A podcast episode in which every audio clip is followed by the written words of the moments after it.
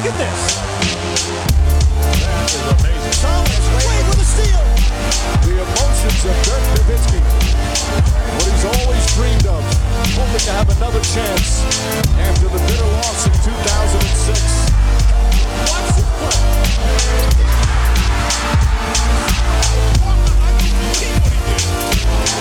That is amazing.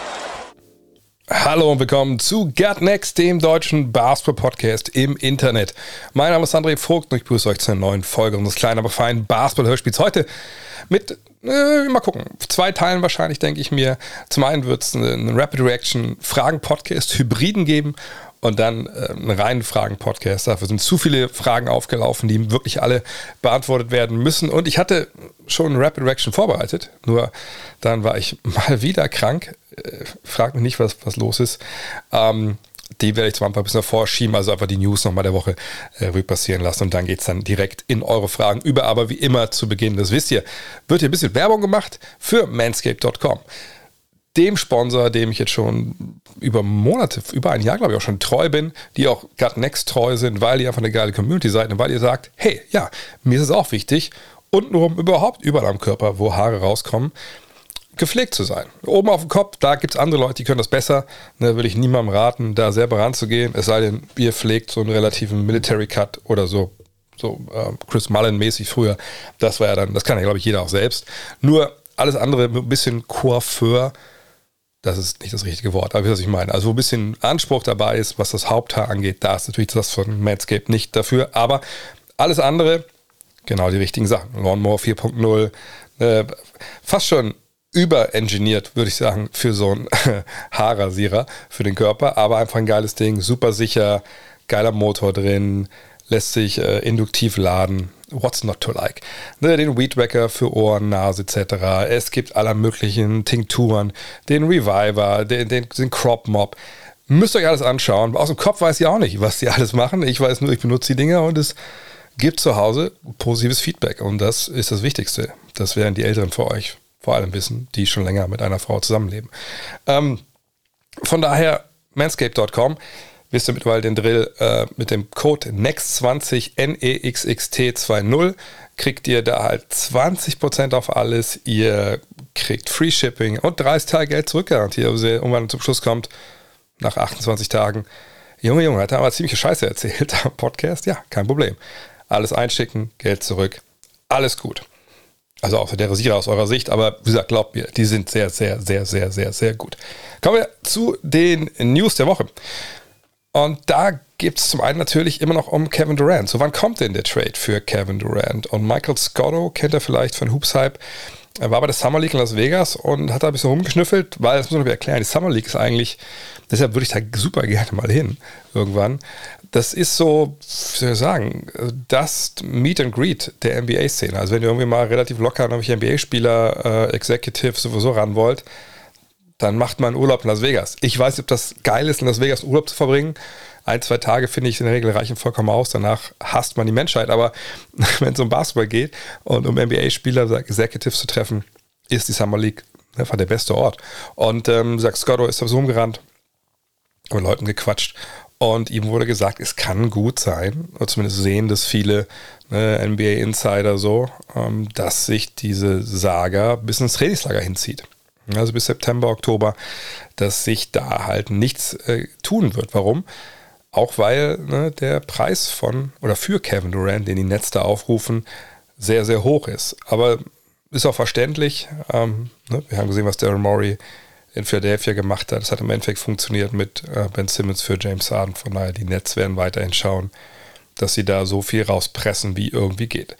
Aber natürlich haben die Nets nicht nur einen Spieler, der eventuell ein neues Team will oder auch nicht. Kommen wir gleich noch zu.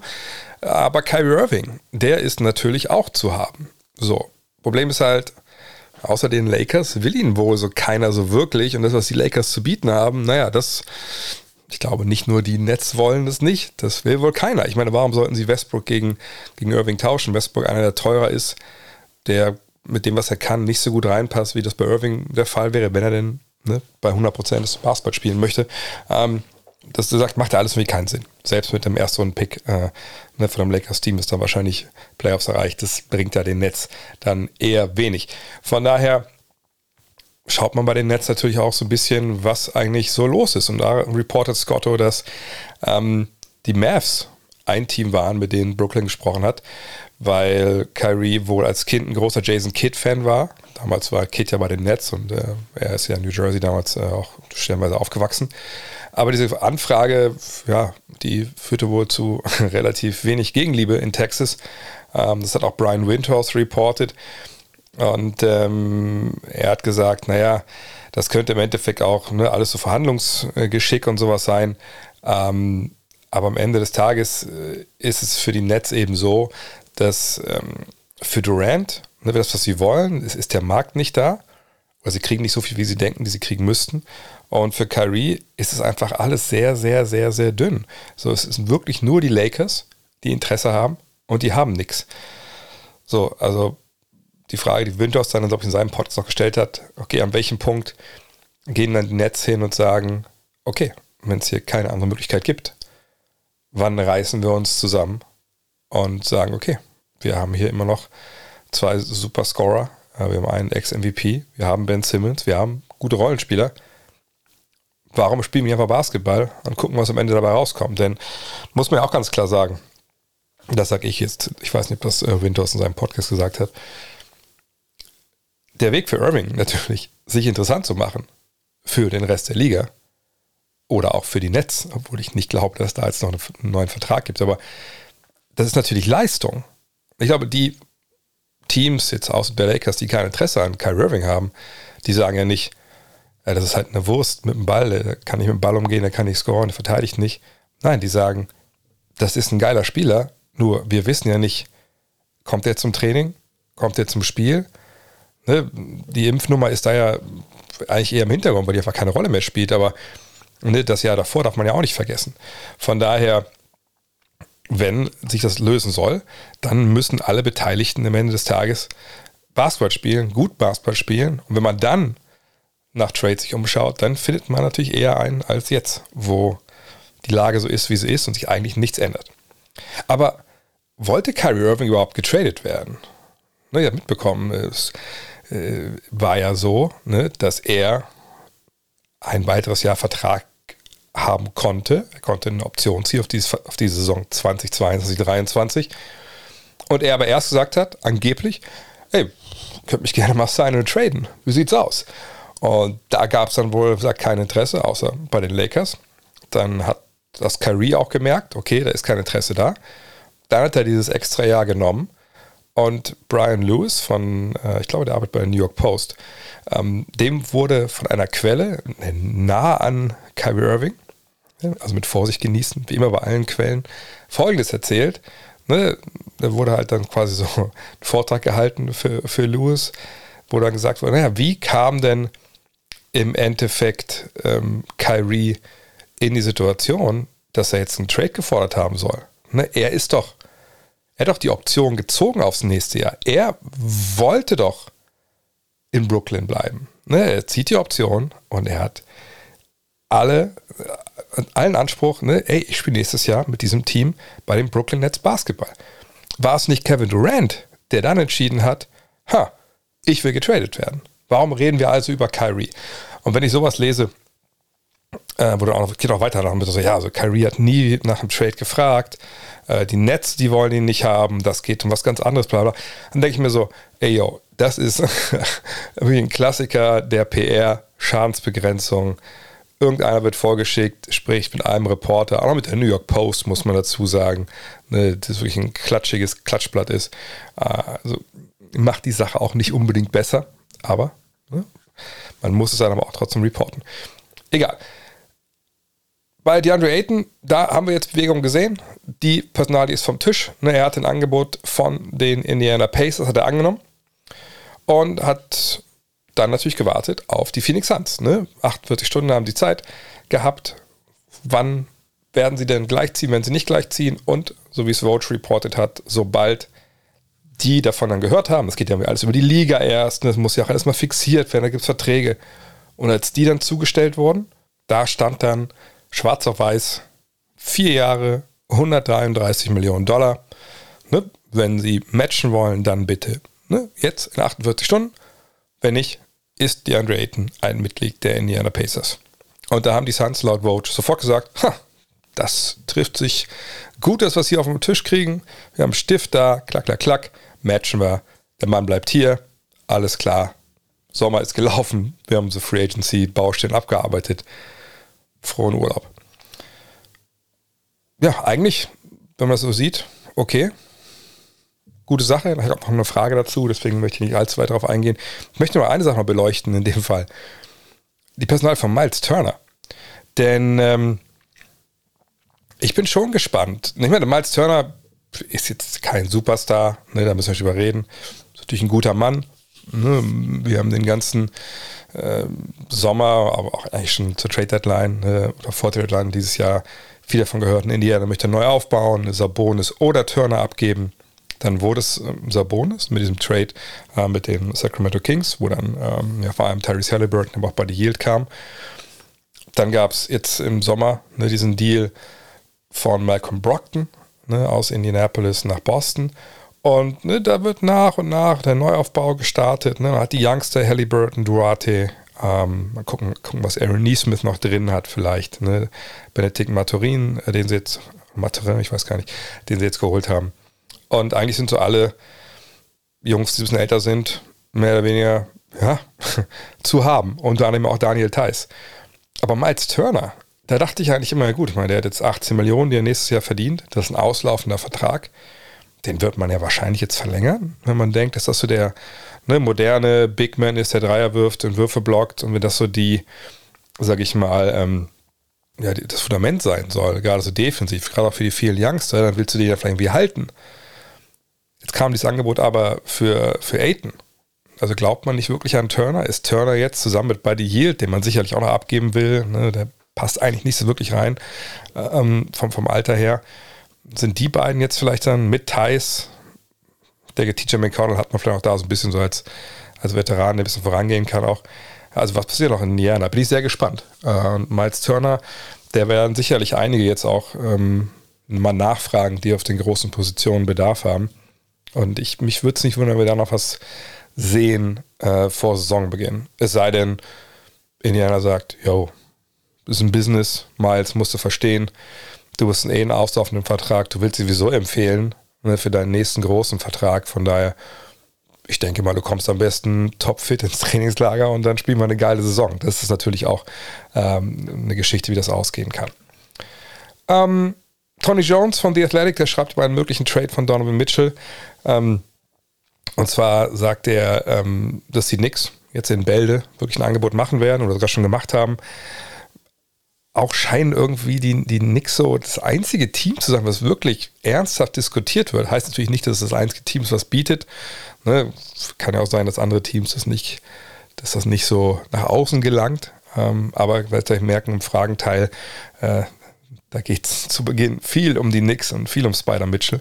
Ähm, aber nach wie vor, der Preis der Jazz ist, ist exorbitant hoch, was sie da halt fordern. Von daher, da ist man, glaube ich, auch eher am Beginn jetzt dieser Verhandlungs, des Verhandlungsmarathons und noch nicht am Ende. Ansonsten noch kurz, Pep Connaughton bleibt bei den Bucks, hat für drei Jahre unterschrieben, 28,5 Millionen Dollar. Ähm, ja, behalten den Laden zusammen. Kann ich vollkommen nachvollziehen. Ich glaube, die Bucks denken wirklich, äh, wenn der Kollege ähm, wen meine ich jetzt, nicht Connaughton, sondern Middleton. Wenn Middleton nicht verletzt gewesen wäre, ähm, hätten es vielleicht in die Finals geschafft, vielleicht den Titel wieder gewonnen. Von daher nachvollziehbar. Und das Geld ist ja nicht weg, hat ja nur jetzt Pat Connaughton. Und äh, Vasilij Milic, äh, Micic, sorry, kennt ihr vielleicht von FS Anadolu Istanbul zusammen mit, mit Tibor Pleiss, auch gerade Euroleague wieder gewonnen. Ähm, der möchte eigentlich ganz gerne in die NBA. Problem ist, wie oft dann so, naja, wenn man gedraftet wurde, die Rechte liegen ja dann immer noch bei der Mannschaft, die einen gedraftet hat. Und in dem Fall ist es, äh, ich glaube, die haben ihn noch gedraftet oder haben sie ihn getradet, ich weiß gar nicht. Die Rechte liegen bei ähm, OKC. Aber der 28-Jährige passt natürlich nicht irgendwie äh, zu diesem Rebuild in Oklahoma City. So. Und ähm, er hat Eurohoops ein Interview gegeben, hat gesagt, das ist eigentlich auch kein Geheimnis. Ne, es geht ja um die Realität. Ich würde gerne in die NBA gehen. Ich würde mich da gerne beweisen. Ähm, ich würde gerne sehen, wie das für mich da drüben funktioniert. Aber es liegt ja nicht in meiner Hand. ne, ich ähm, habe jetzt noch ein paar Tage, wo, ne, er, wo er sich entscheiden kann, geht dann in die NBA, gibt es dann einen Trade oder bleibt er in Europa. Meinte er, gesagt, wir werden es sehen. Äh, wenn ich nicht in die NBA gehe, dann bleibe ich halt in FIS. Ähm, mal schauen, was kommt.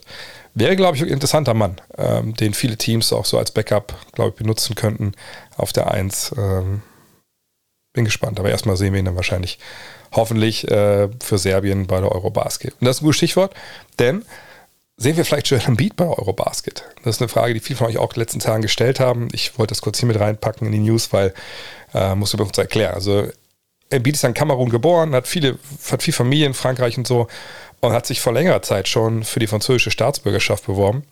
Und die wurde ihm, glaube ich, Anfang Juni auch schon verliehen. Ähm, naja, und jetzt ist es ja so, ne, das kennen wir in Deutschland durch Sean Bradley, Chris Kamen.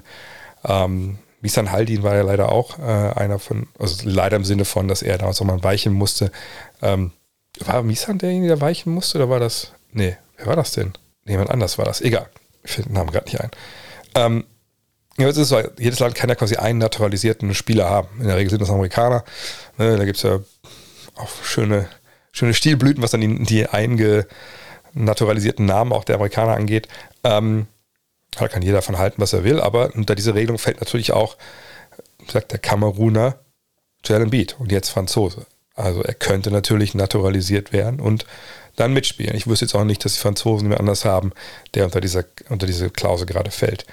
Aber ich kann mir ehrlich gesagt nicht vorstellen, dass Joel Embiid bei der Eurobasket dabei ist. Also wenn jetzt deswegen noch Tickets kauft für die Vorrunde in Köln oder die Endrunde in Berlin, ja, da, da wird er wahrscheinlich eher enttäuscht werden. Denn wenn wir sehen, was in Philadelphia gerade passiert, dass man da wirklich alles in Bewegung setzt, um irgendwie einen Titelkandidaten zusammenzustellen. Ne? James Harden verzichtet auf Geld. Ähm, da würde ich mich unfassbar wundern, wenn Joel Embiid jetzt auch nach einer Playoff, nach einem Playoff-Ende, wo er auch verletzt war eigentlich, wenn ihr euch erinnert, ähm, wo er dann trotzdem gespielt hat, jetzt dann sagt, nee, äh, okay, das nehme ich jetzt mit, äh, auch so kurz vor knapp, jetzt komme ich zum Team, Gobert und ich sind da die Twin Towers, da wären wir jetzt Europameister. Ähm, ich glaube nicht, dass es das Ziel ist. So. Und Darren Murray als ähm, General Manager oder auch ähm, der Besitzer in, in Philly kann das auch nicht verbieten. Aber sie können natürlich hinter den Kulissen auf, auf ihn einwirken. Und ich, ich denke, dass man sagt, pass auf, 2024 Paris, Olympia, das ist bestimmt ein Riesenziel für dich auch. Super. Wenn das für dich dann klappt, legen wir dir keine Steine in den Weg, sind wir dir nicht böse. Wir können es ja eh nicht verhindern, dann, dann mach das gerne. Aber jetzt ein Eurobasket, ne, für eine Mannschaft, mit der du auch nichts zu tun hast eigentlich, da würden wir uns eigentlich ganz gerne freuen, wenn wir jetzt PJ Tucker haben, ne, wenn Harden sich in Shape bringt, wenn Maxi den nächsten Schritt macht. Würden wir uns einfach freuen, wenn du einfach zu 100% hier ankommst ins Camp und, und wir aber den Titel holen nächstes Jahr. Und dann 23, ne, wenn du dich dann qualifizieren willst bei der äh, WM, mein Gott, da lass auch noch mit uns sprechen. Aber jetzt wäre es ganz schön, wenn wir erstmal alles hier zusammen haben würden. Deswegen denke ich, ist dann Köln und deswegen auch Berlin eigentlich, eigentlich zu früh jetzt in diesem Zusammenhang. Aber kommen wir zu euren Fragen. Und wie gesagt, das wird, glaube ich, Zweiteiler werden. So in einer Stunde macht immer auch in mir so ein bisschen der Kopf und, und die Stimme auch, auch dicht, wenn ich ehrlich bin. Simon Kaisev hat die erste Frage. Was hältst du von der Strategie der Suns, dass sie den Preis von DeAndre Ayton vom Markt haben bestimmen lassen? Ne, damit meint er, dass man nicht vergangenes Jahr schon verlängert hat, ne, als das sicherlich DeAndre Ayton auch gerne gemacht hätte, ähm, sondern dass man gesagt hat, nö, wir würden ganz gerne eigentlich nächstes Jahr mal sehen, du als Restricted Free Agent, ähm, was denn ne, die anderen für dich bezahlen wollen würden. Und dann gehen wir da gerne mit. Ne, aber wir wollen jetzt nicht einfach nur gegen uns selber bieten. Ähm, von daher, ähm, ja, muss man mal schauen. Ne? Das hat man jetzt halt gemacht. Und ich, klar kann ich mir vorstellen, dass die Andre Ayton da nicht gerade amused war.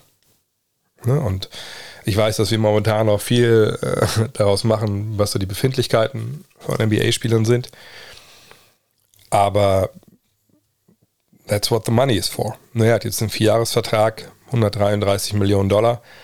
Äh, sicherlich hätten die Suns mehr geben können. Also sie wären das einzige Team ja gegeben, das sie unter anderem halt noch einen Fünfjahresvertrag hätte geben können.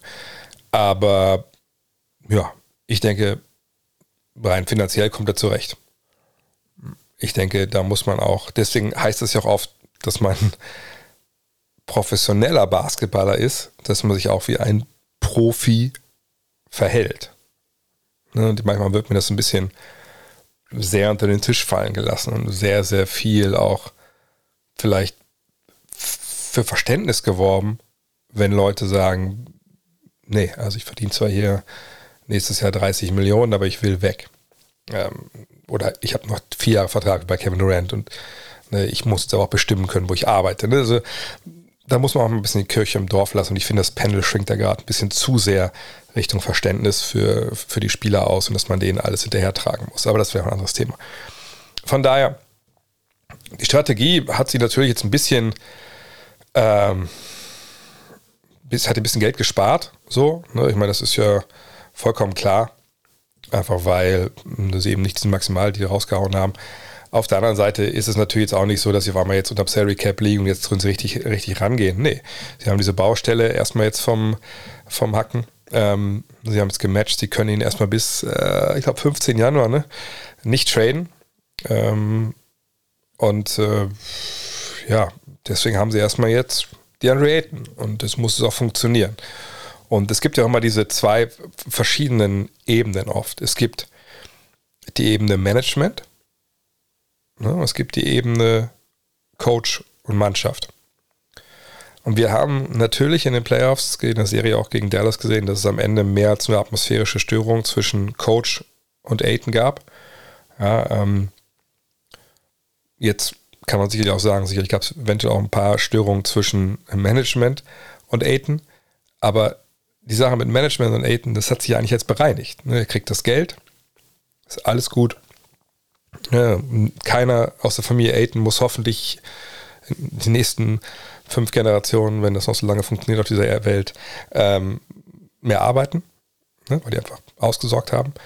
Und ähm, jetzt liegt es halt daran, dass ähm, Monty Williams das mit ihm halt, wenn es was zu kitten gibt aus den vergangenen Playoffs, aus dem Mai, ähm, dass sie das kitten. So, das hat aber jetzt eigentlich mit dem Vertrag soweit nichts mehr zu tun. Ich meine, ist natürlich immer schwer, so reinzugucken in den Kopf von einem Spieler. Aber wenn ich überlege, man kann es ja eigentlich immer nur so auf sich projizieren, aber äh, denkt mal an euch. Wenn ihr jetzt irgendwie, keine Ahnung, äh, ihr seid, ihr habt irgendein Jobinterview, was weiß ich, und ihr kriegt irgendwie dann eine Nachricht, dass ihr einfach euch nie wieder Sorgen machen müsste. Ich meine, es ist schwer, wie auch sich selber so ein bisschen vorzustellen, aber ich, und es gibt natürlich auch Leute, die sagen, ey, was, wieso habe ich da nicht 35 Millionen im Jahr oder 40 Millionen? Äh, da komme ich nicht mehr klar. Ich kann nicht schlafen nachts, weil ich jetzt nur, was ich, 30 statt 35 kriege.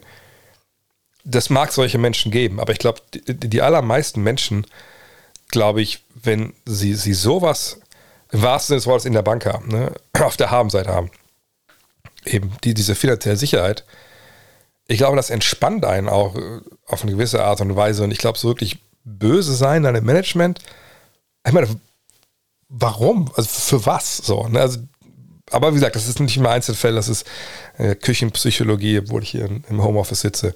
Ähm, aber ich kann mir vorstellen, dass das gar nicht so das Riesenthema ist. Ich würde eher sagen, was ist das Thema, wie gesagt, was wir da auf dem Feld gesehen haben?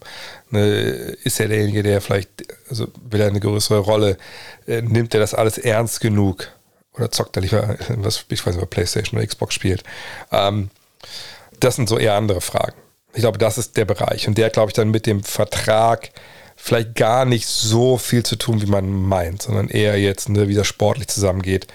Und ich würde es mir auch wünschen, dass es mehr darum geht, und gar nicht um, um Preis und Markt etc., weil im Endeffekt hat noch kein Vertrag einen Korb geworfen, der NBA, oder einen Wurf geblockt. Und hoffen wir, dass es jetzt sportlich da zusammengeht, denn sind wir ehrlich, sportlich brauchen die ihn natürlich. So, ne, sicherlich hat vielleicht einige überlegt, wo oh, gibt es noch einen Sign and Trade dann vielleicht, ne, kommt dann halt ein Miles Turner, ist alles vom Tisch, ist alles gut, ne, er ist der Starter auf der 5 und ähm, Kevin Durant, all die Sachen, da ist auch erstmal jetzt raus. Ich denke auch, die Suns sind generell jetzt raus, was Kevin Durant angeht.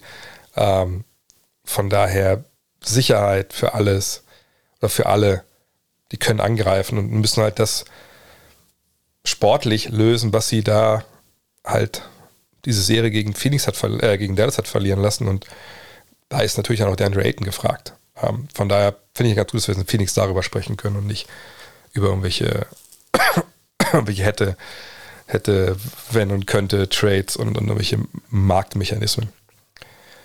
El Schmidt-Torado fragt, ich finde die Angebote für aktuell begehrte Spieler, KD und Konsorten, also wahrscheinlich KD und, und äh, Donald Mitchell, auf dem Markt utopisch, dass sie beinahe lächerlich sind. Wie kommen die General Manager auf solche absurde Angebote? Sechsmal Erstrunden-Picks und der halbe Kader des anderen Teams gegen K-Diva zum Beispiel.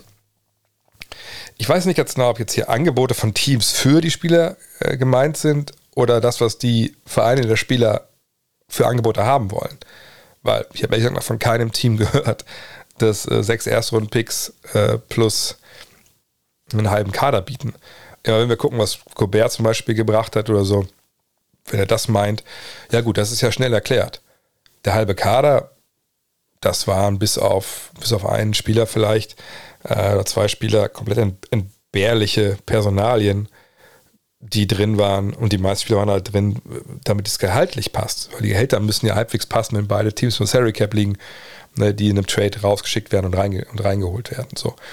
Und die Erstrunden-Picks, jetzt für Gobert zum Beispiel, ne, Utah, Utah kommen wir gleich noch bei Donald Mitchell dazu, die sind in dem Business des Neuaufbaus. Und im Neuaufbau eine starke Währung sind eben Draft-Picks. Entweder um sie selber zu nehmen, ne, junge Spieler zu draften, oder sie zu traden, ne, dann für andere Picks vielleicht oder andere Spieler später mal. So. Von daher, dass man jetzt so sagt, man will halt viele Picks haben und dann muss man irgendwie das gehaltlich passig machen. Naja, so ist anders geht das halt auch nicht, wenn du keine Spieler hast, die gleich viel Geld verdienen wie der Spieler, den du holst. Ne, oder vielleicht nur zwei dann bräuchtest. Und wenn der Gegner dir auch will, die Gegenpartei, dann ist es eben so. Und was diese topischen, ähm, sag ich mal, Forderungen angehen, ne, zum Beispiel eben auch von, äh, von den Netz. Nochmal, habe ich jetzt schon ein paar Mal gesagt, ich sage es gerne nochmal an dieser Stelle. Da könnt ihr alle ein Dankeschreiben an, äh, an Darren Morey schicken. Ne, Darren Morey hat am Ende des Tages genau diese Nummer gefahren gegen ähm, oder bei Ben Simmons, hat lange, lange gewartet. Ne, man hat gedacht, gut, fällt der Wert nicht eher von einem Ben Simmons, wenn er kein Basketball spielt? Und jetzt weiß man, nee, ist er nicht unbedingt, ähm, sondern anderswo hat sich die Situation verschärft, ne, die von James Harden bei Brooklyn. Und auf einmal war dieser Trade da, man konnte ihn machen, Harden gegen Simmons, der ein paar Monate vorher nicht da gewesen ist. So. Und jetzt eben so hoch ranzugehen, ist eben aus dem Playbook von Daryl Morey. Und man muss auch sagen, nochmal, ne, ich, ich, mein, ich muss das selber lernen, wenn ich ehrlich bin. Eine Anekdote aus, aus meinem persönlichen Leben mal. Ich habe ganz zum Anfang, als ich den Podcast gemacht habe hier, habe ich mal mit einem, ich sage jetzt keinen, jetzt keinen Namen, einem Sportportal äh, verhandelt ne, und gesagt, hey, ich kann auch einen, einen Podcast für euch machen. Ne? Und ähm, dann meinten die, ja, kein, keine schlechte Idee. Ähm, was würdest du dafür haben wollen? Und damals habe ich irgendwie gesagt, äh, ich krieg's nicht mehr ganz zusammen, aber ist eigentlich auch egal. Ich habe gesagt, irgendwie, ja, äh, ich, ich mache dann halt vier Folgen oder zwei, ich glaube, es waren zwei Folgen im Monat und dann gibt er mir dafür 500 Euro und dann ist das super. Und dann kam das Gegenangebot. Ja, wir würden dir 100 Euro geben. Und habe ich gedacht, äh, also jetzt pro Folge oder, oder wie machen wir das? Nee, nee, 100 Euro insgesamt. Und dann habe ich gesagt, ja, sorry, dann kommen wir gar nicht zusammen. Dann, dann ist, dann war es vielleicht eine gute Idee, aber es passt halt nicht. Ist ja auch okay, wenn ihr nicht denkt, dass, ihr das, dass sich das bei euch amortisiert, dann äh, okay, dann mache ich weiter alleine. Und dann kamen nicht sofort, aber nach ein paar Wochen irgendwie so, naja, damals bei den Verhandlungen, wir haben uns schon ein bisschen gewundert, weil du bist ja direkt ausgestiegen. Dabei haben wir ja, wie man es normalerweise macht, ganz, ganz tief angefangen. Wir dachten, du hast ganz, ganz oben angefangen. Und eigentlich trifft man sich ja in der Mitte. Da habe ich dann mal gesagt, mag sein, dass ich mega naiv bin, aber wenn ich mit jemandem spreche, den ich halt respektiere und wo ich denke, mit dem würde ich gerne zusammenarbeiten, dann mache ich den von Anfang an wirklich ein faires Angebot und wenn wir dann sich um so 50 Euro oder 100 Euro streiten, dann sage ich in der Regel, ja klar, machen wir. Aber das, so war ich das nicht gewohnt. Und das ist aber wohl Usus. So. Ne? Und, und so ist es ja ähnlich jetzt auch hier. dass man erstmal hoch rangeht. Weil ich meine, die Nets, wenn die Nets jetzt fragen würdet, wollte Kevin Durant traden, dann sagen die, also in einem Vakuum, nein, natürlich nicht. Wir haben Kyrie, wir haben KD. Wenn die funktionieren mit Simmons, mit, mit Harris, mit, mit Curry, wen wir alles hier haben, dann sind wir ein Titelfavorit. So. Sprich, eigentlich wollen die gar nicht, dass die in der perfekten Welt würden die alle am Basketball spielen wollen. Und schon Marx wäre der glücklichste Mensch der Welt. Aber er sagt, okay, aber wenn wir ihn traden müssen, weil sich diese, diese Trade-Forderung von KD nicht in Luft auflöst, dann fangen wir jetzt mal ganz oben an, dass doch gar nicht irgendwie Druck reinkommt, dass wir irgendeinen Scheißdeal jetzt hier für uns, ähm, ja, irgendwie, dass wir den verhandeln müssen und dass wir dazu sagen müssen.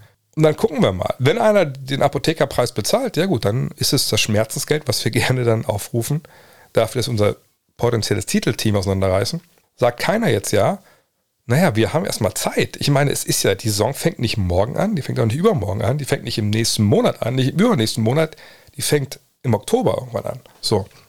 Und bis dahin haben wir noch viel Zeit. Und wenn KD meint, er möchte kein Basketball spielen und kein Geld verdienen, ja gut, dann kann er sich erstmal auf die Bank setzen. Wir fänden es halt cool, wenn alle Basketball spielen würden, zeigen würden, dass ihr Wert nach wie vor hoch ist.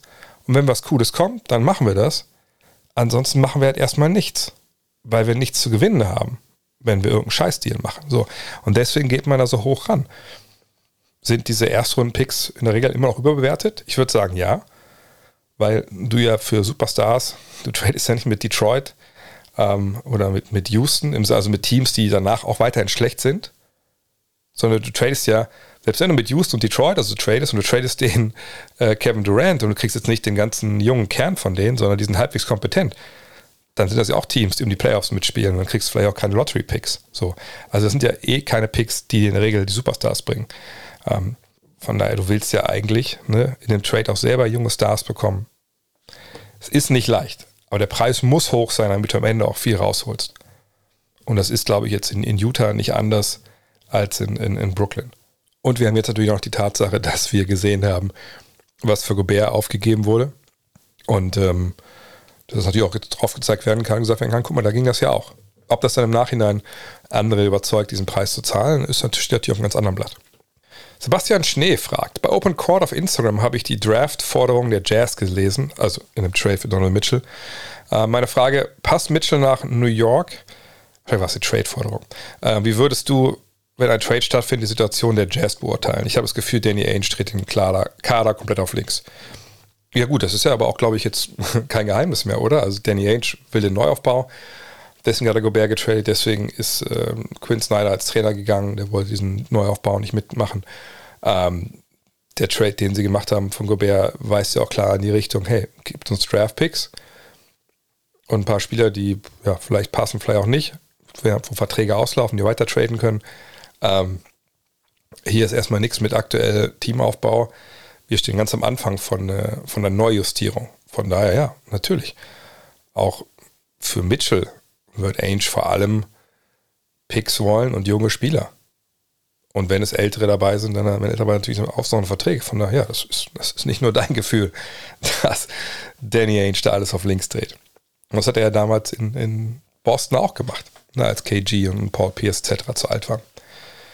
Dirkules fragt, denkst du nicht auch, Jalen Brunson wäre ein Stück weit angepisst, sollten die Knicks ihm Donovan Mitchell vor die Nase setzen? Mit ein mit ein Grund, wieso auch Dallas weg ist, war ja, dass er nicht mehr neben einem so balldominanten Spieler spielen möchte, wie Luka Doncic einer ist. Mitchell wäre auch balldominant. Ja, ich sehe, wo die Frage herkommt, aber ich denke, dass das nicht eine Frage ist per se von, ach, Doncic ist balldominant und hier ist der balldominante Mitchell. Das kann ja dann Brunson nicht gefallen. Ähm, sondern es kommt immer darauf an, in was für ein taktisches Korsett du diese Spieler halt steckst. In Dallas ist das klar. Das ist diese heliozentrische Offensive, wie das Amerikaner mittlerweile nennen. Ne? Ein Spieler, der so oft es geht den Ball in der Hand hat. Von LeBron kennen wir das ja auch über die Jahre. Ne? Und, und alles bestimmt, wenn er auf dem Feld ist, ganz, ganz selten auf Ball, ne? agiert James Harden, lässt grüßen. Und ähm, so ziehen wir unsere Offense auf, weil der Mann, den wir da haben, ja, ob es jetzt ein Harden früher war, LeBron oder jetzt Luca, das ist die absolut beste Option für uns, in jedem Angriff was Zählbares rauszuholen. Heißt nicht, dass dieser Mann jedes Mal werfen muss. Na, natürlich nicht. Der kann auch ne, Hilfe ziehen, rauspassen. Aber wir müssen mit ihm die Offensive initiieren. Er muss mit dem Ball die Gefahr ausüben und entweder dann selber abschließen oder halt jemand das freispielen. So, das ist die Offensive in, in Dallas, ne, plus dann natürlich verschiedene äh, taktische Kniffe, die man da ja einbaut, damit der Superstar dann noch effektiver ist. Auf der anderen Seite ist es so, Donovan Mitchell, klar, in den Playoffs, wenn wir ihn gesehen haben, war er auch, gerade vor allem damals der Serie gegen, gegen, gegen Denver, klar, äh, war der Typ, der die Offensive da am Laufen hielt. Das war eine Mannschaft natürlich auch. Wer konnte denn in Utah bei diesem Kader wirklich gefahrlos ne, kreieren für sich selber? Jordan Clarkson, klar. Joe Ingles ähm, mit Abstrichen. Ja, und danach war dann aber auch schon ziemlich vorbei. Ne? Also klar, Mike Conley noch ein bisschen, aber in der Regel war es halt so, ne, die kamen über das Kollektiv, die kamen über ne, Spider-Mitchell Penetration, Kick, bum, bum, bum, freier Dreier. Pick and Roll mit Gobert, vielleicht eher frei. Ne, das war die Offensive. Ein sehr cleveres Team, Ball gut bewegt. Ähm, aber das Team gibt es jetzt halt nicht mehr. Sicherlich werden auch noch Leute wie John Clarks etc. auch noch getradet. So, dass Tom Thibodeau jetzt hingehen würde und sagen würde, oh Moment, wir haben jetzt hier Brunson, aber jetzt kommt Spider Mitchell. Ich rufe mal schnell bei Jason Kidd an und frage mal, wie macht ihr das eigentlich mit fünf Mann draußen und ähm, einer macht alles. Ich glaube nicht, dass er da anruft. Und ich glaube auch nicht, dass er sich irgendwie aus dem Internet irgendwelche Plays runterlädt für so eine Aufstellung. Weil mit dem Kader, den er da hat, mit den Spielern, mit den Ansprüchen, die die Spieler haben, würde das 0,0 funktionieren. Ne, es geht ja nicht nur um Brunson, es geht ja auch um RJ Barrett. Der will sicherlich auch ne, seine Sekunden, Minuten am Ball haben. Ähm, ne, es geht um Julius Randle. Naja, klar kann man jetzt argumentieren, einer von denen sicherlich im Trade. Weiß ich noch nicht mal. Also, ne, ich glaube, die würden wahrscheinlich, also Randall will sicherlich Danny Ainge nicht haben. RJ Barrett kann ich, weiß ich nicht, kann ich beurteilen, ähm, ob der dann für ihn interessant ist oder ob es für Thibodeau eher darum geht, hier Leute wie Obi Toppin, Grimes, ähm, McBride, ähm, den vergesse ich jetzt von den Youngstern. Wir haben sie gerade getradet gehabt, die aus Atlanta. Ihr wisst, wen ich meine. Ich gucke es trotzdem nebenbei nach. Äh, dass, dass die alle halt dann kommen. Ne, das, das ist ja eher so, dass was gerade auch ein bisschen kolportiert wird. natürlich schachert man da jetzt noch rechts und links, ne, ähm, wer jetzt dabei ist. Ähm, und da muss man jetzt mal abwarten. Cam Reddish meine ich, genau. Äh, man muss mal abwarten, was da jetzt passiert. Aber wenn wir uns überlegen, sagen wir mal, es wäre dann wirklich Brunson, dazu wäre ähm, dann Mitchell, du hast RJ Barrett, Julius Randle, Mitchell Robinson und dann sagt Toppin, Quickly, Grimes, wahrscheinlich muss noch Fournier dazu und Radish gehen weg. Das ist keine Mannschaft, wo du eine, so eine, eine auf einen einzigen Akteur maximal zentrierte Offensive laufen kannst. Das geht einfach nicht ne, da, da, ist ein Randall nicht happy, da ist ein Barrett nicht happy und dann ist Brunson wahrscheinlich auch von, von denen am, am, am wenigsten unhappy. Nee, das wäre dann halt eine Offensive, wo, wo der Ball hoffentlich gut läuft, weil eine Menge Jungs dabei sind, die offensiv was, was beitragen können. Ähm, defensiv hätte ich meine Fragen an, an Brunson und Mitchell und jetzt sicherlich auch Tom Thibodeau. Ähm, ich glaube, wenn man in einer ruhigen Minute in irgendeiner dunklen Ecke, da gibt es eine Menge von äh, Madison Square Garden mal kurz zur Seite nimmt und fragt mal, kannst du eigentlich wirklich nachts schlafen ne, bei dem bei den Gedanken an den Jalen Brunson und Donovan Mitchell Backcourt. Da sagt er wahrscheinlich richtig gut nicht, aber ich schlafe eh seit 20 Jahren nicht wirklich. Ähm, von daher, nee, also ich glaube, Brunson kommt damit klar, weil eben dieses System nicht so sein wird wie, wie, wie in Dallas. Ähm, und das wäre auch für die Mannschaft, die da in New York haben, auch wirklich, wirklich kontraproduktiv. Und ganz ehrlich, Donovan Mitchell ist auch nicht so gut, dass du so ein System um den aufbauen kannst und dann Erfolg haben willst ähm, den Dallas da dieses Jahr hatte. DG auch noch mit einer Frage zu den Knicks. Machen Brunson und Spider Mitchell, wenn er denn kommt, über ihre Kreativität das Spiel für Julius Randle wieder einfach genug, sodass er wieder ein nett positiver Spieler für die Knicks wird? Derjenige, der für Julius Randle das Spiel äh, einfach macht und effizient macht, ist Julius Randle. Julius Randle vergangenes Jahr war ein Schlag ins Gesicht für jeden Fan der New York Knicks. Ähm, defensiv war das mit das desaströste, was ich jemals gesehen habe von einem Spieler, der bei Tom Thibodeau unter Vertrag steht. Ähm, das war also mit Arbeitsverweigerung stellenweise schon wohlwollend umschrieben, was er da gezeigt hat. Und offensiv, naja, ein Jahr vorher haben wir ihn gefeiert dafür, dass er den Dreier äh, entdeckt hat für sich, dass er da jetzt ne, wirklich auch ähm, eine gute Wurfauswahl hat, dass er effektiv ist, effizient ist. Und ein Jahr später war davon einfach mal gar nichts mehr zu sehen. Keine Ahnung, ob da der neue Vertrag irgendwie eine Rolle gespielt hat. Ob da vielleicht in der Offseason ein paar Prozent gefehlt haben, einfach weil man ein bisschen zu viel gefeiert und sich gefreut hat, wie ich es beschrieben habe, dass man da jetzt finanziell keine Sorgen mehr hat. Ähm, und das hat er dann in die Saison getragen und dann lief es nicht und dann war das ein Schneeball. Keine Ahnung. Fakt war nur, er war halt richtig scheiße letztes Jahr. Das muss man in aller Härte auch so sagen. Und da ist es dann ziemlich egal, wer neben ihm spielt und wer ihm das Spiel irgendwie einfacher macht. Eine freie Dreier, wenn zwei Meter weit entfernt kein, kein Gegenspieler steht, ja gut, ich denke mal, das kriegt dann jeder halbwegs gute NBA-Spieler besser hin, als wenn er nicht diese, diesen Platz von seinen Mitspielern freigespielt bekommt. Aber das war nicht das Problem von Julius Randle. Julius Randle hat hanebüchene Entscheidungen getroffen vorne, richtig oft einfach nur so nach Motto so, okay, dann baller ich halt jetzt scheiß drauf äh, gespielt. Und hinten hat er den lieben Gott einen guten Mann sein lassen. Also ne, da müssen wir nicht drüber reden, wer an seiner Seite steht. Was man projizieren kann, ist, wenn, wenn Brunson und, und, und Mitchell da spielen, hast du zwei Jungs, die mit dem Dribbling viel kreieren können, die mit ihm Pick and Pop laufen können. Ähm, das ist sicherlich besser, als es mit Kemba Walker und, und mit Devon Fournier war. Aber äh, wie gesagt, ich glaube nicht, dass das diesen überbordenden positiven Einfluss auf sein Spiel hat. Also wenn, wenn, wenn Julius Randall zum Trainingslager auftakt, in die Kabine kommt und zu Tom Thibodeau geht und fragt, hey, so viele neue Leute hier, was haben wir denn dieses Jahr offensiv vor? Wer ist denn jetzt hier im Team, der mir das Leben leichter macht? Wenn ich Tom Thibodeau wäre, dann würde ich so meinen Arm so ganz jovial und seine Schultern legen und sagen, Julius Junge, wir haben schon einiges erlebt hier und ich habe mir auch Gedanken gemacht, wie wir das machen und wir haben den ganzen Sommer getüftelt und, und gemacht und getan und ja, hier, das ist der Mann, der dein Spiel äh, leichter macht. Und in der Zeit, wo ich ihm das erzählt habe, wäre ich mit ihm vor dem Spiegel gegangen, wäre mit ihm stehen geblieben und gesagt, ich hoffe, du verstehst, was ich dir sagen will. Weil wenn nicht, würde ich mir schon mal einen Stadtplan von Sacramento kaufen. So. Und dann hofft man, dass er anfängt, dann hoffentlich nächstes Jahr, äh, nächste Saison dann so zu spielen, wie, man, wie er spielen kann, weil er es auch schon gezeigt hat. Lex Lakes fragt, Damon Lillards Verlängerung. Warum haben die Blazers das gemacht? Also vor allem so früh. Ich habe ja zwei extra Jahre noch jetzt für ihn. Ähm, ich glaube, zwei waren es. Ne? Denkst du, es gab Druck von ihm oder sie wollten ihn einfach glücklich machen? Ist ja sehr viel Geld für einen dann sehr alten Layman Lillard. Wo war die Notwendigkeit, jetzt zu handeln? Ja, das fragt man sich natürlich wirklich. Ähm, ich glaube nicht, dass es da irgendwie eine Erpressung gab, so nach Motto, ey, wenn ich jetzt hier nicht, ich habe gesehen hier in den Regeln, ich kriege keine Verlängerung unterschreiben. Wenn ich die jetzt nicht kriege, dann ähm, sorry, dann, dann, dann gehe ich hier 2025, denn dann ne, steigt ja diese neue Verlängerung erst ein.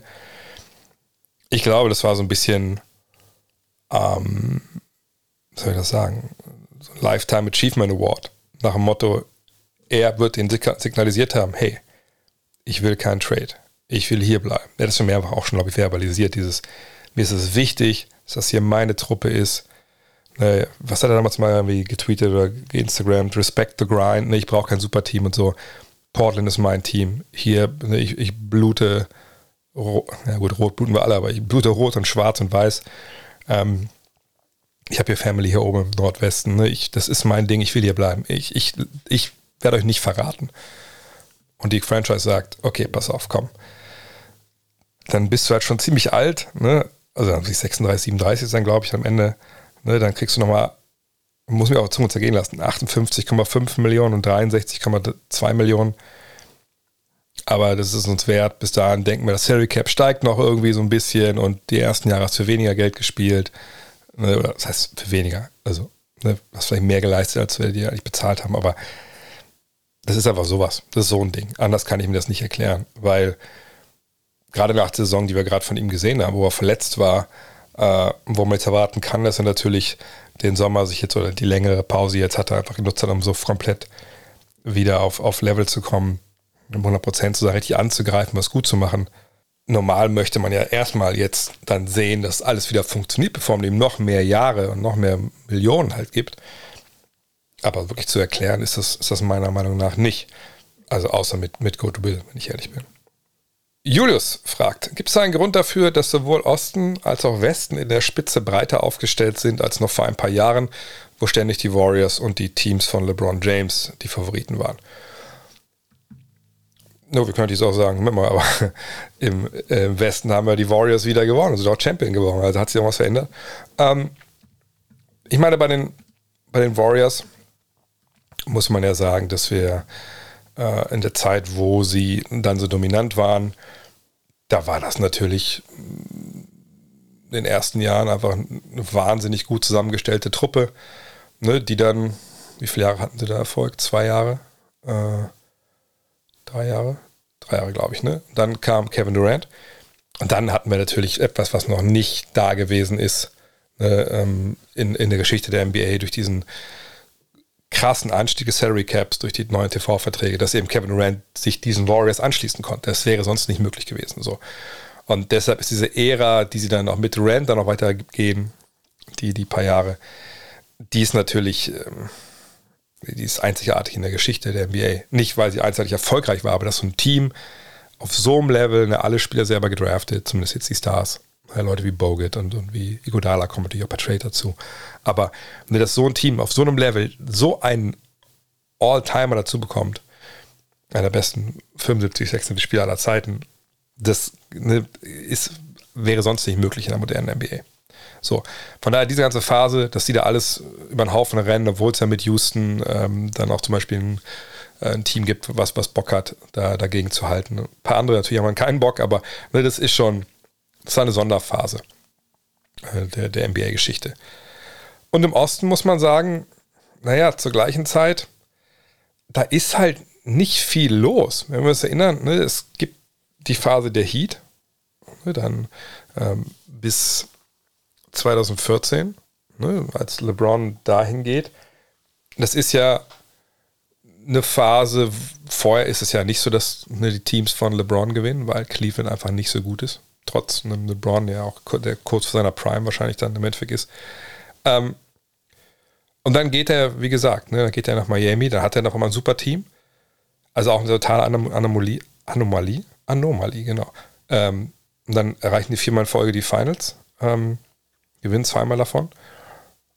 Und wenn Ray Allen den Dreier nicht trifft, dann obwohl dann, vielleicht gewinnt sie dann im vierten Jahr wieder und San Antonio ist nicht so gut, äh, weil sie das Feuer haben dann auch nach der Niederlage 2013. Aber egal, sie gewinnen jedenfalls zwei Titel.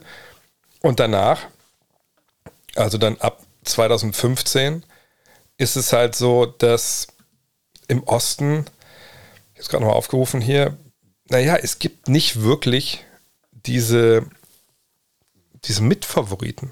Ja, und es hat auch äh, diverse Gründe. Ne, wir haben Atlanta mit ähm, Mike Budenholzer, die ja so, so ein ganz ja, weirdes eigentlich NBA-Team haben, was 60 Spiele gewinnt. Eben mit einigen Leuten, die einfach richtig gute NBA-Spieler sind, aber eben einfach keine Superstars, was ja normalerweise nicht vorkommt. Ne? Wenn ich überlegt, Paul Millsap, Kyle Korver, uh, Al Horford, Jeff Teague, Dennis Schröder damals noch, ne? ähm, DeMar Carroll, ähm, das ist ja eine Truppe, dazu noch Leute wie Shelvin Mack, wie Mike Scott, ne? Pero Antic, wenn ihr euch erinnert, Tabos Vollersteller. Also ich spiele einfach einen geilen Basketball, das passt super zusammen, aber das sind eben alles keine Superstars. So, und deswegen verlieren sie auch in den Playoffs dann. Nicht nur einmal gegen, gegen LeBron. Chicago ähm, hat ein Riesenproblem. Chicago ist das Team, was in dieser Phase, wenn man ehrlich ist, verloren geht. Und warum, das wisst ihr wahrscheinlich. Liegt daran, dass Dale Gross sich die Kreuzbänder reißt und einfach danach nicht mehr auf die Beine kommt.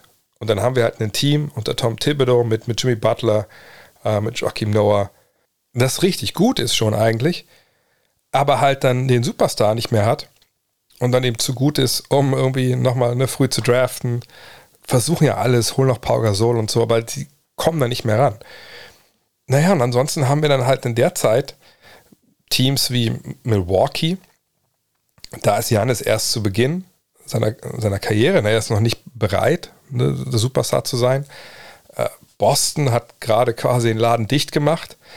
Äh, Brooklyn, wo man dachte, die ne, greifen jetzt an, setzen halt vollkommen aufs falsche Pferd, eben mit KG und Pierce, mit diesen, Traden aus, äh, mit diesen Trades aus, aus Boston. Washington ähm, hat mit John Wall dann natürlich da jemanden, der zum Bradley Beal eigentlich vorne weggehen soll, aber da, da fehlt an allen Ecken und Enden. Ne? Und da ist auch dann der eine oder andere mal wieder verletzt. Toronto, ja, die machen einen guten Job. Die haben DeRozan und Lowry, ne? haben aber dann diese sehr, sehr ähm, ja, isolationslastige Offensive, die in den Playoffs dann auch nicht wirklich funktioniert.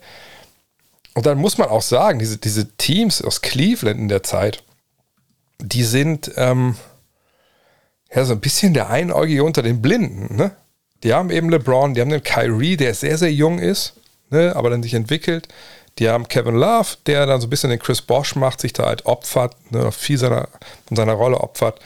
Und sind das einzige wirkliche Superteam dieser Zeit, was im Endeffekt drei echte Abo-All-Stars ähm, und einen überragenden Scorer in Irving und einen MVP fast schon Abo-MVP kann man auch sagen, in seinen Reihen hat. So. Und, und, und die Teams, die dann erwachsen über die Zeit, die brauchen eben noch und die alten Teams sind halt, ne, die alten äh, Gegner eben wie Boston, wie Indianapolis mit Paul George, die fallen alle zurück und, und deswegen ist eben LeBron so ähm, dominant in dieser Zeit.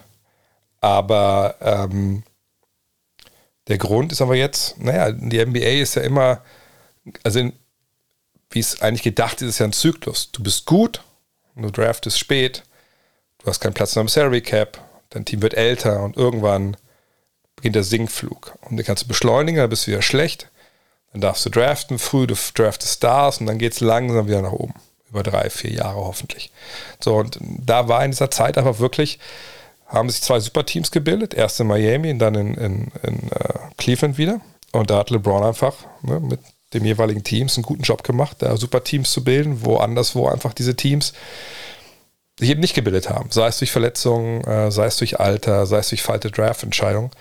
Und ähm, im Westen hatten wir einfach eine komplett ähm, nicht zu erwartende Entwicklung mit, mit Kevin Durant. Ähm, das ist, so erklärt man es eigentlich. Das war wahrscheinlich auch eine viel zu lange Erklärung hier, aber das kennt ihr mittlerweile. Passiv fragt, welchen Ballhändler, welchen ne, Ballführenden würdest du noch versuchen für die Mavericks zu bekommen? Der Markt ist ja nicht mehr sehr groß, aber nur Doncic und Dinwiddie ist meiner Meinung nach ein bisschen zu wenig. Ähm, ja, ne, aber ich sag mal so, wirklich noch denn jetzt denkt, man müsste noch irgendwen irgendwie irgendwo ziehen, kann man das sicherlich noch hinbekommen, ne, wenn man denkt, jetzt DJ Augustin muss noch hierher kommen. Okay. Ich sehe eigentlich den Grund jetzt nicht, dass man denkt, man müsste da irgendwie noch äh, zwangshaft nachbessern. Denn Doncic oder Dinwiddie werden immer auf dem Feld stehen. Äh, es sei denn, das Garbage Time. Gibt es wirklich mal Foulprobleme? Hat man zum einen, den man im Kader ja schon ein paar Mal Point Guard gespielt hat, in Fonk Nilikina. Ähm, ob das jetzt die Top-Lösung ist, ja, wahrscheinlich hier nicht, aber wir reden ja hier wirklich von der dritten Lösung. Und dann gibt es eben Jaden Hardy. Na, ihr wisst, ich bin nicht ähm, wirklich drin ne, in, in, in dem, was so, äh, ne, das ist ein Rookie, ähm, ne, was da halt in der Draft passiert und so. Ich finde es so auffällig, dass viele mich jetzt gefragt haben, was ich eigentlich von, von, von Jaden Hardy halte, ob der die Chance hat, direkt beizutragen, etc. Von daher, deshalb habe ich mir mal die Summer League Stats von Hardy angeschaut. Und da sieht man dann, okay, er hat ziemlich viel gespielt, ne? 29 Minuten pro Partie. Auch ziemlich viel geworfen, wenn man ehrlich ist. Ne? 15,5 Würfe. Das zeigt einem dann immer schon, ah, okay, das scheint, ne, wenn er also ne, in, in 29 Minuten, 30 Minuten 15 Mal wirft, dann darf der ziemlich viel werfen. Er hat auch ähm, Punkte gemacht, 15 Punkte, aber merkt schon, okay, 15 Würfe, 16 Würfe, nur 15 Punkte. Das war wohl nicht so effizient. Nee, war es auch nicht in diesen vier Spielen. Natürlich kleine Stichprobe. Aber eine 5 Fouls pro Spiel, 4,5 Turnover, okay, 5 Rebounds, 2,5 ähm, Assists. Sieht nicht aus äh, wie absolut Gold, äh, aber ist ähm, ein Guard. Ist wahrscheinlich jemand, von dem man, den man gezogen hat oder sich geholt hat. Ich glaube, wurde von Sacramento gedraftet oder so äh, nach dem Motto, okay, vielleicht kann der mal eine Rolle reinwachsen. Nur von den Zahlen würde ich sagen, okay, das scheint ein junger Mann zu sein, der noch eine Menge lernen muss. Das ist auch keine allzu gewagte Aussage bei einem Rookie aus der zweiten Runde. seine erste Summer League gespielt hat. Aber ich, ich kann mir gut vorstellen, dass die, die Mavs denken, okay, komm, wir haben zwei Ballhändler, ähm, die das gut machen. Tim Hardaway Jr. kommt zurück, der kann im Zweifel auch nochmal ein Pick and Roll laufen, ähm, wenn, wenn Frank Nilikina nochmal auf die Eins geht und den Ball so ein bisschen von rechts und links passt. Von daher, das passt schon.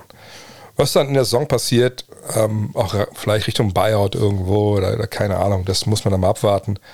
Aber Stand jetzt würde ich nicht sagen, dass da unbedingt Bedarf besteht. Also, ne, wie gesagt, DJ Augustin, musst du den noch jetzt holen für einen Minimaldeal? Ich denke eigentlich eher nicht. Letzte Frage jetzt für Teil 1 ist von Henning Fechner. Boston ist noch auf der Suche nach einem Big Man auf dem Free Agency Markt. Wen könntest du dir da vorstellen? Howard, Harrell, Cousins, Whiteside etc. Hm, wenn wir uns mal das, das Depth Chart angucken, also ne, immer diese Auflistung, äh, wer bei Teams jetzt wahrscheinlich startet, wer dahinter kommt, dann sehen wir folgendes. Wir sehen, je nachdem, wie sie das spielen. wenn sie groß anfangen wollen, dann sehen wir Marcus Smart, Jalen Brown, Tatum, Horford und Williams in der ersten fünf. Und von der Bank kämen dann halt Malcolm Brockton, Derek White, äh, Grant Williams, äh, Danilo Gallinari natürlich, und dann zum Beispiel Peyton Pritchard, Broderick Thomas etc. Ähm, also haben wir auf den Big Man-Positionen derzeit Horford Williams, Williams und dann Luke Cornett, Gallinari. Ehrlich gesagt weiß ich gar nicht, ob, ob diese erste fünf, die ich da eben vorgelaufen, äh, vorgelesen habe, ob das eigentlich die sein sollte, die im Endeffekt aufläuft. Für meine Begriffe wäre ein Backcourt aus, bestehend aus Smart und Brockton mit Brown und Tatum auf den Forward-Positionen. Und dann, so würde ich jetzt wahrscheinlich aufstellen wollen äh, vor der Saison in einem Vakuum mit Williams auf der Firma, also Robert Williams. Und dann von der Bank hast du eben äh, Pritchard, White, du hast ähm, Gallinari, Grant Williams und Al Horford. Das finde ich eigentlich eine, eine gute Aufstellung. Ähm, das gibt dir auf der einen Seite so ein bisschen die Flexibilität zu sagen, gut, ähm, wir haben auf der Viererposition dann nochmal jemand wie Gallinari, ne, den wir da reinwerfen können. Wenn wir denken, wir brauchen ein bisschen mehr Offense, wenn wir denken, wir brauchen ein bisschen mehr Defense, dann ist es halt dann eben Grant Williams. Und auf der 5 ist Al Horford dann, der sich mit Robert Williams abwechselt. Und selbst wenn wir denken, wir müssten mal beiden zusammen in der Phase spielen, okay, haben wir auch kein Problem mit. Dann kann immer noch einer von den kleineren reinkommen und Grant Williams kann in einem Vakuum auch immer auf die 5 gehen, so, ne, gegen bestimmte Matchups. So von daher, ich sehe da gar nicht so auf Anhieb jetzt äh, die Not, einen Big Man zu holen. Ich denke, ich sage jetzt auch nicht, dass Luke Cornett da die Lösung ist, so oft als Deep Reserve. Ähm, aber ich, ich weiß nicht. Und, und die Namen, die genannt werden, Howard, ne, Harold, Cousins, Whiteside, ehrlich gesagt, würde ich, mir, würde ich mir keinen von denen ins Team holen. Ohne vorher wahrscheinlich ewig lang mit denen gesprochen zu haben. Und selbst dann hätte ich es wahrscheinlich, hätte ich eigentlich keinen Bock drauf. Und ich will kurz erklären, warum. Cousins ist defensiv mega eingeschränkt. Ne, seit seinen schweren Verletzungen. Der, der kann dir vorne ein bisschen Post-Ups geben. Das haben ja auch schon viele mit ihm versucht. Und da waren immer auch mal wieder offensiv ne, erfreuliche Ergebnisse dabei. Aber das ist ja nicht die DNA der Celtics. Und das, was man eigentlich ja wollen würde von so einem weiteren Big Man im Kader, gibt er dir halt gar nicht. Also das ist einfach, der ist raus. Montes Harrell kann gewisse Sachen defensiv eben mit, mit, mit seinem Körper und seiner Art, sehr ein kleiner Big Man, kann er, ne, er kann sich im Space halbwegs gut bewegen, so ein Lateral, ne, das ist alles, was ein bisschen, ne, so ein bisschen um Schnelligkeit geht, das kriegt er schon hin. Ich glaube nicht, dass er die besten Instinkte hat defensiv. Ähm, Shotblocker ist er schon mal gar nicht. Ähm, aber auch da denke ich, der bringt ihn nicht wirklich weiter. Ne, der ist eigentlich jemand, der, der ziemlich speziell ist in dem, was er kann. Das kann er auch gut. Und du musst ihn aber ne, dann ein bestimmtes Team auch einpassen. Deswegen würde ich auch sagen, hat er momentan wahrscheinlich auch noch keinen neuen Club oder habe ich was verpasst. Ähm, Dwight Howard ist Dwight Howard. Ja, und da kommen wir jetzt mit ihm und Whiteside zu den, ich sag mal, wie es ist zu den Headcases. Ne? Bei Dwight Howard, ich glaube, ich könnte mich mit dem drei Stunden unterhalten. Das wäre ein super Talk. Und ich, ich würde da rausgehen, würde denken, ja Mann, ey, das ist unsere Lösung. Ne? Kommt hin, Athletik von der Bank, ein bisschen Würfe blocken, äh, weiß, es geht nur um den Ring, guter Mann. Und dann würde ich eine Nacht drüber schlafen und denken, Gottes Willen, habe ich gestern wirklich drüber nachgedacht, Dwight Howard zu holen. Die, klar ist er mit den Lakers Meister geworden, aber es ist immer noch Dwight Howard. Und ey, nein, das möchte ich möchte aber nicht riskieren, dass der meine Truppe irgendwie untergräbt. Nicht mal, weil er irgendwie böse ist oder so, sondern einfach, weil das einer sein kann, der, der wirklich nicht, nicht ernsthaft genug rangeht und irgendwie äh, einfach nicht seriös Basketball spielt oft. Und das ist aber Whiteside. Und ehrlich gesagt, Whiteside würde ich in der NBA nicht mehr mit der Kneifzange anfassen. Ähm, das war eine tolle Story äh, zu Beginn in Miami, die dann aber auch relativ schnell wieder bergab ging. Ähm, ich glaube, es war vielleicht auch schon eine Red Flag, dass er mit seinem 2K-Rating, äh, dass mir das wichtiger war als vielleicht manche Dinge auf dem Feld. Ähm, und seit er da weg ist, na klar, er ist ein Shotblocker, er ist ein Rebounder, aber ja, das ist mir, wäre mir einfach auch viel zu gefährlich, dass der hinter den Kulissen irgendwie stunk macht, weil er mit seiner Spielzeit nicht zufrieden ist, etc. Von daher, nee, bevor ich irgendwem von denen hier ähm, Geld gebe oder irgendwie was riskiere, nee, da warte ich lieber, was der Markt, ist ähnlich wie die Situation von Dallas. Da warte ich eher, was der Markt vielleicht in ein paar Wochen, einem Monat noch hergibt. So kann man locker in die Saison gehen. Und ich meine, sind wir alle mal ehrlich. Wir wissen genau, was passiert. Irgendwann landet Daniel Theiss bei denen. So. Ähm, von daher, ja, warten wir es ab. Aber wenn das die Wahl ist, da, äh, die ich habe, dann würde ich mich dafür niemanden entscheiden. Also wenn das jetzt hier kein Herzblatt wäre und ich habe mir alles angehört und ähm, äh, mit allen gequatscht, dann würde ich einmal sagen, so ja, sorry, ich glaube, ich mache wieder Tinder und wird gehen. Und das war's. Erster Teil. Heute, ne? Rapid Reaction, Schrägstrich, äh, Fragen-Podcast. Vielleicht noch einen Hinweis. Ähm, ich habe gestern die ersten Exemplare von Love This Game äh, unter die Leute gebracht. Zum einen habe ich meine wahnsinnig tollen, patenten äh, und, und, unfassbar wichtigen Lektorin Julia äh, ihr Exemplar mitgebracht nach Berlin. Ich dachte, ihr hätte vielleicht schon eins bekommen vom Verlag, aber ich bin, glaube ich, der Einzige, der welche hatte bis zu dem Zeitpunkt. Ähm, mich gro großartig bei ihr bedankt, ähm, weil es wirklich eine, eine, tolle Frau, patente Frau, die auch eigentlich richtig tolle Bücher von richtig guten Leuten schon gemacht hat und jetzt auch von mir. Aber sie ist auch Basketballerin, das hat ihr, hat ihr viel Spaß gemacht, hat sie gesagt. Das glaube ich jetzt einfach auch mal auch. Ähm, und sie hat das Buch sehr gelobt und fand auch diesen, diesen, wie soll ich sagen, diese eine, und ganz konnte sie jetzt nicht zerstreuen. Also diese eine Sorge, die ich habe, was das Buch angeht, das ist ja, wie gesagt, es ist so ein, es gibt ja, ich erkläre die NBA, ich erkläre wo Basketball herkommt, äh, erkläre warum man ne, sich in Basketball verliebt und so. Äh, ich erkläre Salary Cap, ne, Trades, all die Sachen, die heute auch immer wieder Thema waren hier. Ähm, und ich unterfütter die immer wieder mit persönlichen Geschichten. Also zum Beispiel das Desaster äh, meines ersten Treffens mit, mit Nowitzki. Ähm, dann zum Beispiel ne, mein Zweikampf mit Masai Chiri damals in, in Wolfenbüttel. Äh, damit, wie ich zum Basketball komme. Ähm, ein Trainer, der mich davon abgehalten habe, Basketball aufzuhören, als ich als zum ersten Mal in meiner Karriere nicht, nicht bergauf ging, sondern einfach bergab. Ähm, mit dem ich da witzige Sachen erlebt habe auch und, und der ganz wichtig war für mich.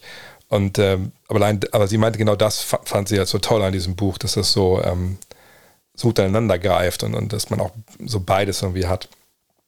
Und sie meinte, weil sie kannte mich ja vorher, wir haben es zum ersten Mal gesehen.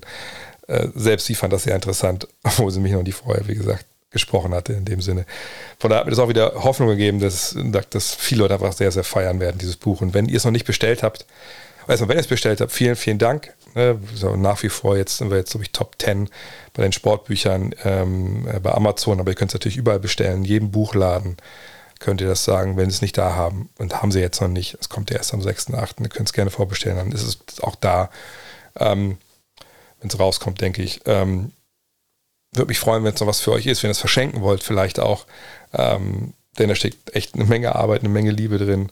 Und ähm, ich bin froh, dass diese ganze Covid und äh, andere Krankheitsscheiße, denn heute habe ich, ich werde jetzt nochmal eine Stunde hier brauchen, die ganzen Huster rauszuschneiden, dass alles danach passiert ist, als ich ähm, damit durch war. Denn, denn ich bin echt, da werde ich auch am zweiten Tag drüber sprechen, ziemlich stolz darauf, wie das alles jetzt so geworden ist und bin einfach mega gespannt, wie es ankommt bei euch. Ich habe gestern alle äh, Bücher, ich hab, hätte sehr, sehr viele Bücher bekommen. Normal kriegt man nur 20, ne? Und dass man diese Family and Friends vergeben kann. Ich habe, glaube ich, 70 bekommen. Habe gestern halt viele an, ähm, an die Pressekollegen, wo ich aber ich kenne natürlich viele auch, ne, habe ich dann Widmung reingeschrieben, verschickt, habe äh, an ein paar natürlich auch, auch Spieler äh, Bücher verschickt. Ähm, äh, viele Gäste so über die Jahre von God Next haben eins bekommen, wo ich weiß, die haben Bock darauf.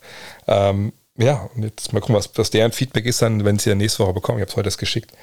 Ähm, und dann, ja, würde mich freuen, natürlich auch, wenn ihr dann auch ab August mir dann sagt, wie ihr es findet. Das, das, macht mich echt ein bisschen fertig. Also ich weiß ja, was schlimmer war. Jetzt das zu schreiben und immer so diese, ne, äh, diese Anxiety, so, oh, wird das gut, wird das gut, wird das gut. Oder jetzt dieses Warten müssen, dass irgendwer liest, der im nächsten Betriebsplan ist wie ich und mir halt sagt, was gut findet oder schlecht findet. Aber ich bin guten Mutes, dass das gut wird. Von daher, wenn ihr es vielleicht auch bestellen wollt, überall ist es möglich. Und äh, ja, würde mich freuen. In diesem Sinne, gleich geht es weiter mit Teil 2. Den muss ich erst aufnehmen, von da dauert es ein bisschen. Äh, und dann sprechen wir uns gleich wieder. Ciao. Hello. Look at this. That is amazing. Thomas Wade with a steal.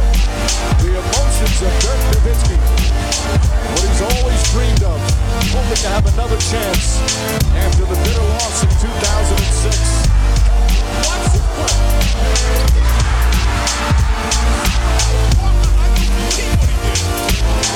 That is amazing.